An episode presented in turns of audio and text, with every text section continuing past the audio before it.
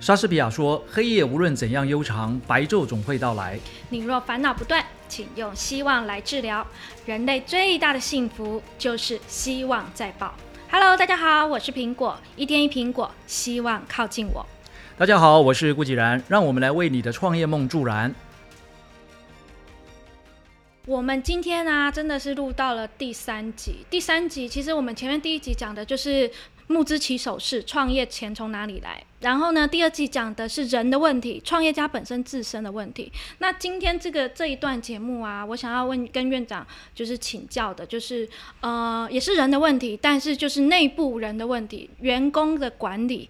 因为我发现，像我在一路创业的过程中，员工常常是一个很大的问题。例如说，嗯，我以前呢、我以前我我后来觉察发现，我以前请人的那种选择员工的方式是听话做事的人。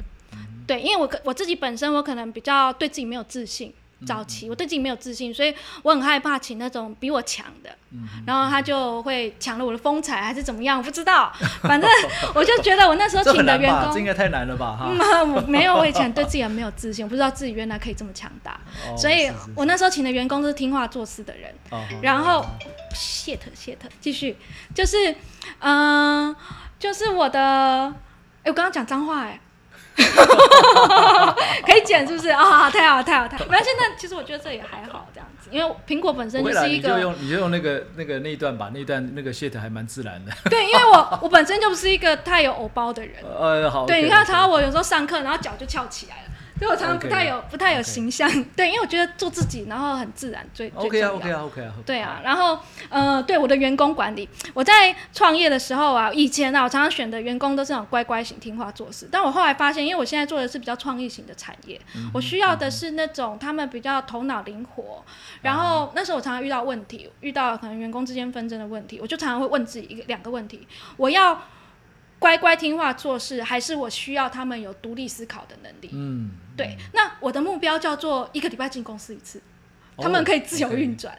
所以呢，我希望的是能够独立思考的人，所以他们给我的任何的挑战，我就只能选择接受，因为我觉得一个公司不再不能有太多就是老板的个人色彩，哦对你有太多的个人色彩，反而会让这个公司走得不够稳固，是的，对，它就不会是一个嗯盈利单位，因为我我我这个老板本身太太善良了，对我哦常常觉得他们常常他们员工他们常常在说我是在开十三事业，哦，真的啊，对，所以我现在接案子呢，不能说我说了算，我要跟他们内部讨论哦，就是哎你们你们讨论一下这个东西能不能做，你们觉得可以，这样子会不会决策上的效率会变慢呢？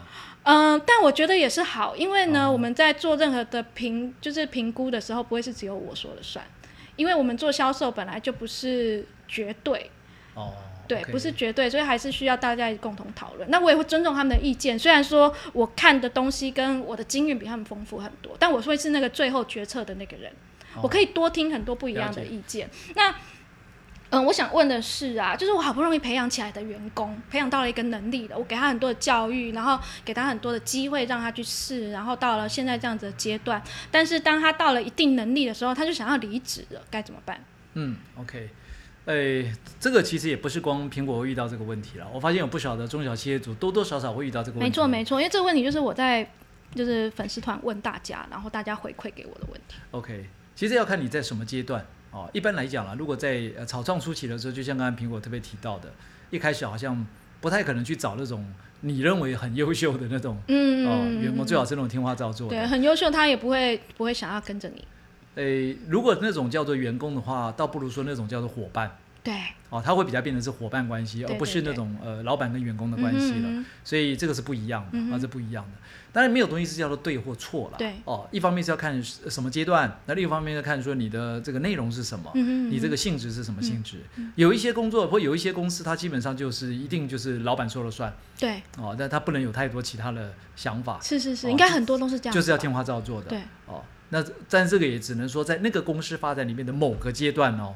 嗯，你看以红海来讲，讲，他在过去那么长的时间里面都是老板说了算，嗯，但现在呢不是了。嗯。哦，现在开始就是呃新任的董事长上来之后，呃郭台铭先生也比较不管了嘛，嗯哦，所以那个刘阳伟先生他就可以放手做，而且他是把他过去半导体业的背景嗯带进来，嗯，所以他就很快的就是把公司呢做了一个呃调整，然后运作方式、决策方式都改变了哦，。所以是阶段性的问题。哎，阶段性，所以你看到现在的红海已经、嗯比较没有没有再听到郭台铭先生说什么了，嗯嗯嗯，往往就是现任董事长说什么，嗯还有你看到嗯现在嗯红海的发展就变得更多元了，嗯嗯嗯它跨的跨度变得很很广，嗯，甚至于连那个什么很 fashion 的东西都进去了。他们红海是在投资了一个很有名的一个品牌，嗯哦，那就他的投资已经已经跨了很多领域了。嗯嗯啊，已经不局限在过去这种所谓的这种黑手啦，因为郭台铭常讲说我们是 o q 啦，对对对，啊，我们不要去跟这个台积电比，台积电叫苹果，我们叫拔蜡。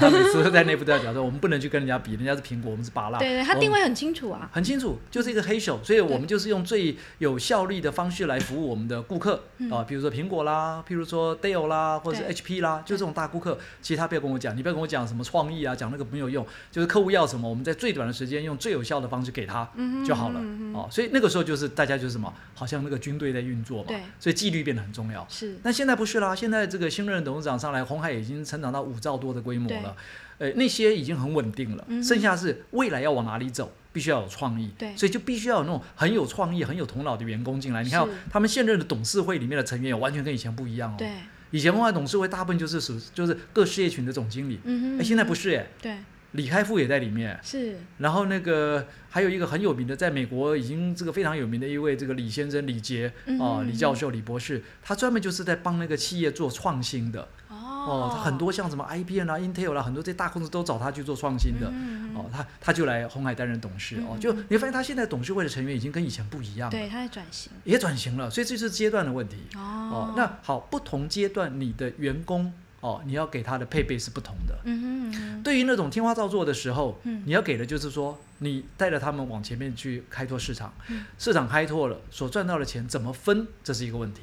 嗯，哦，嗯所以我常常会用这个比喻啦，就是说，呃，整个公司企业的发展大概分三个阶段，嗯哼，一个叫集合，一个叫整合，一个叫融合。对，哦，我们在课堂上也有分享过嘛。对对对，有，刚开始大家是集合嘛，对对啊，你登高一呼，说，哎，我好像有这个生意可以做，有没有兴趣？大家来吧。对啊，就有些人就觉得好像不错，就来了，加入集合，那叫做集合，嗯大家还没有这个一致的想法哦，只是觉得说大家试试看吧。哦对对对，最重要是要怎么从集合过渡到整合的阶段，整合就遇到一个很大的问题了嗯。哎、这是为谁干啊？对这怎么分啊？对，钱怎么分？哎，这两个事情如果没有先讲清楚的话，大家很难走在一起的。没错，呃，就会遇到刚才讲的，可能好不容易你觉得说他还蛮好用的，呃，嗯哼，也都已经熟悉我们的作业方式了，他怎么跟我讲说，老板，我这个家里头有什么什么嗯状况，我我要换跑道或怎么样都是个人因素啦。是，哦，那没有人离职会这么白目说，因为我很不喜欢这个工作环境啦。对，都通常都讲说个人因素就离所以就是弄个股权分配嘛，或者是奖金制度哦，这样个也是一种方式嗯哦。就我们透过股权的规划，一通常我们在像我们刚才讲那个新创公司在一开始做股权规划的时候啊，我们也会呃协助他们做一些期权池的规划，嗯就是大概会拨百分之二十的股票，就拿来做未来哦，有这种优秀的员工加入，我可以一点一点拨给他们，让他们觉得说哦，我也有参与在公司里面，我是股东，对，我也是小老板，对对对公司的好坏我是可以分享的。嗯啊，公司好的时候我还可以分红，嗯公司如果不好的时候，那我就分不到东西。但这个金额有时候都不多，这样对他们有有帮助或哎有吸引力吗？这个又牵到另外一个问题了，就这个公司本身的前景怎么样？哦，它是不是一个很有前景的公司？对还是它就是嗯，大概就维持在这个规模了？嗯通常你会用期权池来规划的这种公司，就是它将来有机会要上市的公司。哦一定要上市才可以吗？呃，那很现实啊，你的股票如果不能自由流通买卖的话，那拿你的股票要干嘛？对，那你拿它的股权没有意思。呃，那个的诱因不大了啦。只有说到了年底我，我占有百分之多少的股份，然后可能在呃分红的时候，我可以分多少钱。那对这种诱因相对来讲就小很多了嘛。对如果说今天假设哦，假设你现在手上有一张台积电的股票，对，对不对？如果你是台积电员工，你有台积电股票，诶，你就会觉得说这个股票是你的，所以呢，你你可以随时可以呃想要卖就卖掉，对你要立刻变现就变现。嗯嗯嗯好、那现在如果是一个不是上市公司的股票，嗯同同样是你公司配给你的，但是因为你没有上市，你要怎么变现？嗯嗯嗯，你很难变现啊，对你只能苦苦的等啊，对。等到年底分红啊。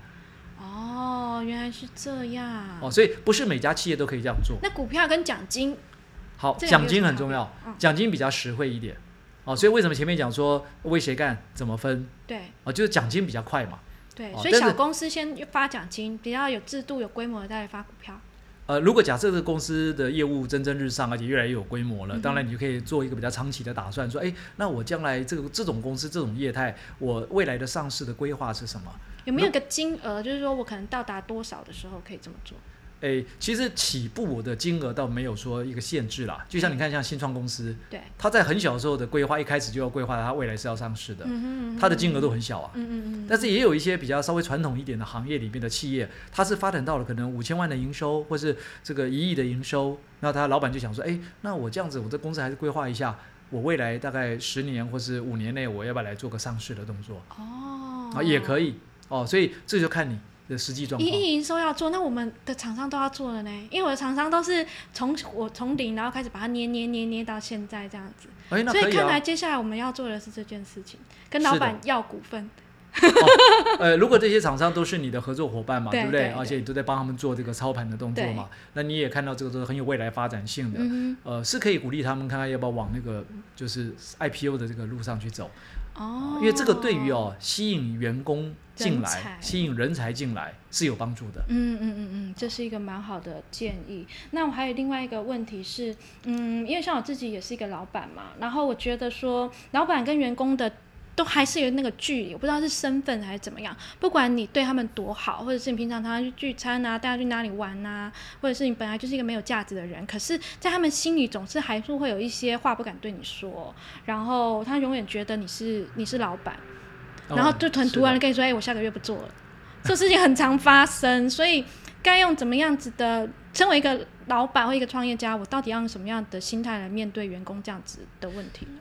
OK，这个这个其实蛮严重的哈，嗯也是蛮重要的。其实很多时候，呃，不少老板都忽略掉了。对哦，所以沟通其实才是真正效率的一个关键。嗯嗯嗯，我们常看到很多公司组织它的效率不好，其实效率不好的第一个原因不是说他今天的制度不对、工具不好，嗯或是人才不是，是根本沟通出问题了。嗯沟通如果没有沟通好，就算是人才，就算有工具，嗯那个效率也出不来。嗯哼，哦，所以效率一定要来自于沟通，这是第一个部分。好，那沟通为什么会有沟没有通呢？嗯这又是老生常谈了有沟没有通，就是因为大家你讲你的，我讲我的，对你也没有在听我讲，我也没来听你讲嘛。呃，都不是什么什么很复杂的问题，只是嗯说没有人在听而已。嗯哼嗯哼，我懂我懂。那到底要听什么？那为什么叫没有人在听？就是我只在意我的，我没有在意你的嘛。嗯哼嗯哼，所以我们在听的时候，我们通常第一个就是说，那你有没有听出来对方到底在意什么？嗯，他到底要什么？他他最在意的是什么事情？哦，从平常的时候就可以知道了。平常有时候在互动，一起坐下来吃饭的时候、聊天的时候，因为在公司里面总有机会可以碰到面嘛。嗯哼嗯哼尤其公司规模不大的时候，大家搞不好突然间你这个佛性来了，你就说我们今天中午吃披萨，就叫了一堆披萨进来，大家就围在那边开始聊天嘛。其实这个过程里面，当老板的人，你就可以注意观察一下、听一下员工在聊什么。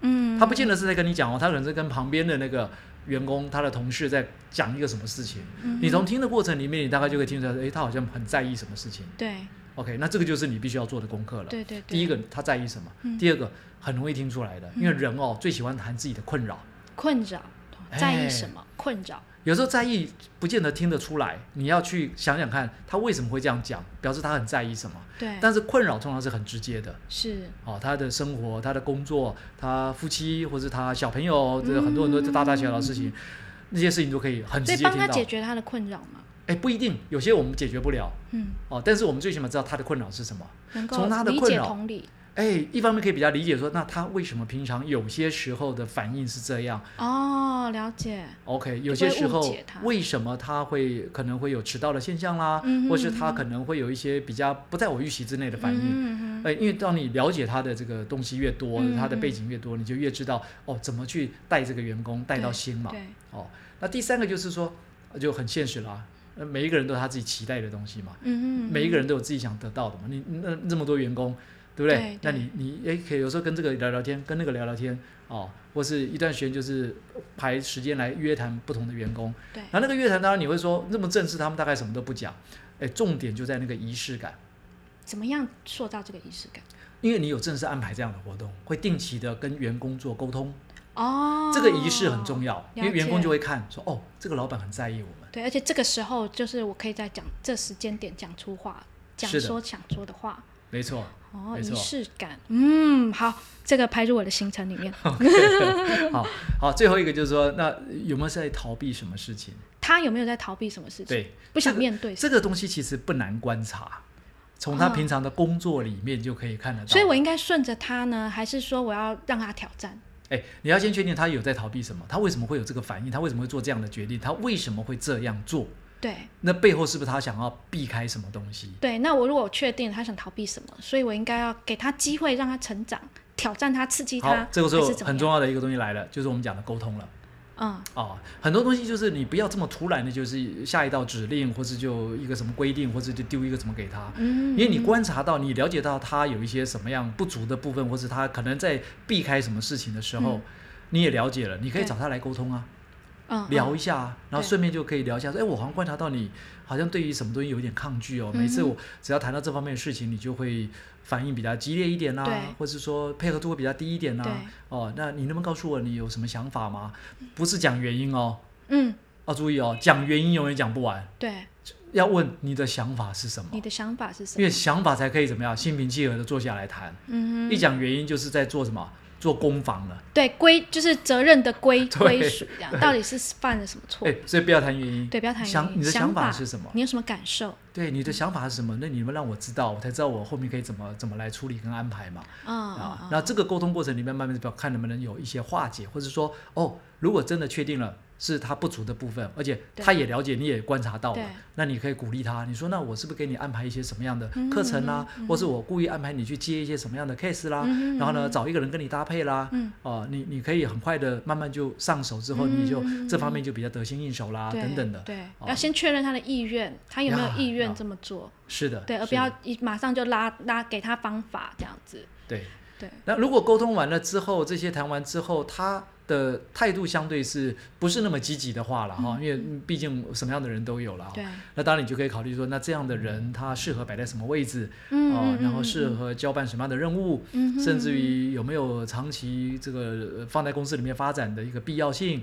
哦，因为一样嘛员工在挑老板，老板也在挑员工嘛。是是是，没错没错，我懂了。嗯，所以我我上次听到了一句蛮蛮有趣的话，他说其实呃带团队啊，就是有三个，要么你就是给他有钱，要么就给他有名，不然就是要好玩，就是有玩、有钱、有名、有玩。你带团队，你一定要他们三个其中一个。嗯每一个嗯员工他们来到你的面前，他们可能要的就是这三个。是的，就是三三三选一，你至少要给他们。如果你这公司他来到你这个公司又不好玩，又没有钱，然后又没有名，那他来这里做什么？一样对，没错。对啊呀，所以呢，呃，我我在就是我自己的留言里面，就是询问大家什么样的问题，其中还有一个问题就是很常遇到，就是大家事业渐渐在成长嘛，然后就会请说员工来消化问题，但是你发现却发现说员工越请越多，可是呃老板却越来越忙，然后呢，更惨的是你的营业额并没有相对的成长。对啊，如果这样子该怎么该怎么面对呢？OK，好，这个问题我也不是只有那个苹果这样问啊、嗯嗯我我在我自己的辅导案例里面也遇到不少这对，样很常的状况。发生。那我我的经验是这样的啊、通常我一听到或者一看到是这个状况，我就很很好奇，也很想去了解它目前的营运模式是什么，营运模式，就是我们俗称的 business model。对你的商业模式是什么？对，因为会造成这个困扰。你看哦，比如说呃，事业好像有在成长啊、渐渐成长。那有有些工作也必须要再多增加一些人手了，嗯嗯对不对？但是呢，增加人手之后，发现好像也没有成长那么多，对啊那，代表什么意思？代表他原来的模式可能已经遇到瓶颈了，哦，所以不是找人就能解决问题。那个叫头痛医头，脚脚痛医脚，那个那个没有真的解决问题。对，哦，那我们常讲嘛，生意或商业有本质有三个嘛，嗯哼，哦，效率、分工、价值。对，那，你从这三个角度去思考，你去看一下哦，是效率的问题，还是分工的问题，还是价值的问题嗯哼嗯哼，？OK，那更进一步是说，这个背后那整个的商业模式是不是要调整啊？哦，我常常，我这真的是打破我的盲点呢。我常常说多一个人，然后他可以多帮我分担一些事情，我就营业额可以增加。那不一定哦，那不一定哦。哦，所以我应该去思考说如何增加我的营业额，呀而不是去增加人。没错，对，呀目标是营业额，而不是加人。有一句话叫做“业绩治百病”啊。哦，对，业绩治百病，没错。呀老板只要看到业绩，看到钱进来，那个这些问题统统统统免了。其实你如果业绩能够很快速、很有效率的，而且大幅度的成长，而且持续性的，你看红海过去这四十几年来就是这样子嘛。你看很少有企业可以维持四十几年持续性成长，嗯嗯，这就是红海为什么可以涨到今天这么大的规模。对对对，那你你想想看，一个公司如果持续性成长，那代表什么意思？代表它有源源不绝的收入，也代表说什么？它有源源不绝的需求。嗯嗯，所以嗯员工进来之后也不担心找不到位置，对，因为公司一直在成长，对对对，这是一个很有希望的公司。嗯嗯嗯啊，所以重点就在这个地方。业绩治百病是一句话，但这句话的背后就是，那我有没有找到对的方法，让我的业绩不断的成长？哦，是方法，所以你看，我们在希望学院的时候，我们不是很直接来，大家去想一个问题：如果现在的业绩翻一倍，嗯，这些都不是问题，那你想想看你，你要面对的是什么？嗯如果现在业绩翻一倍是什么感觉？嗯，嗯这时候大家才嗯想说，哎对，如果我现在是假设啦，我现在是一年，比如说三千万的业绩，我现在突然间变成六千万，哎，那那那我现在的人力应该要怎么样成长？对对对，我现在的制度是不是不够？对对，还有我的模式呢？我要成长一倍，我是不是模式要改变？嗯哼，对不对嗯？好，那这次还只是说成长三千万到这个这个呃一千万，成长到两千万或三千万，成长到六千万。那如果嗯今天我是多一个零，我从三亿要涨到六亿，哎，对，哇，那你想想看这里头有多少东西要去做调整？真的真的，我真的可以印证，我身边刚好有一个案子，就是可以印证院长讲的这句话，就是业绩治百病，就是呃，我我我身边有一个企业啊，它就是业绩一年成长了八倍，哦然后在一开始我们都还在就是。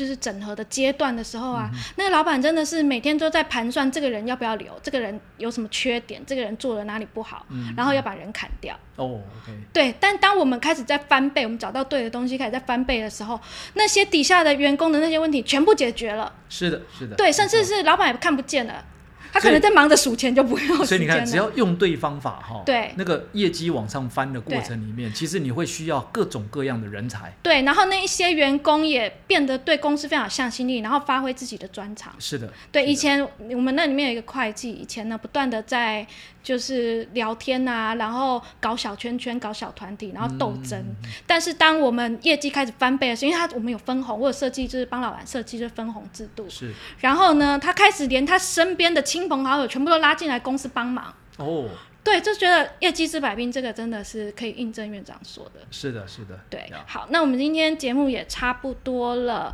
那呃，剩下的问题呢，我真的觉得这还有很多问题可以继续探讨下去。可以请院长给我们就是收听的观众朋友一句精神喊话吗？我还是喜欢谈方法啦，因为没有嗯方法的鸡汤就跟白开水是一样的所以一定要找到方法，你才会看见希望。嗯嗯嗯嗯，找到方法，看见希望，好像就是我们希望学院的宗旨哎。没错，这个是我们讨论出来的，我真们的定位。如果各位朋友就是每个月花一天的时间，然后可以到高雄，然后一起参与我们希望学院的课程，我觉得真的是很棒的一件事情。跟着院长持续的学习。OK，那我们下个节目见，拜拜。拜拜。